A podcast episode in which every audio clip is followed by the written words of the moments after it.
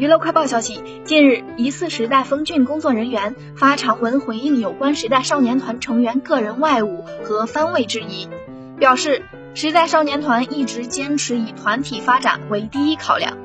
团体发展优先于个人发展，单人外务可以推动组合更好的发展，推动单人外务要尊重组合番位顺序，也要考虑到适配性。关于粉丝要求告知后续各资情况，由于项目在洽谈期需要保密，因此不能随便透露。公司在成员各自选择上，从来都是以是否可以推动艺人发展为第一考量。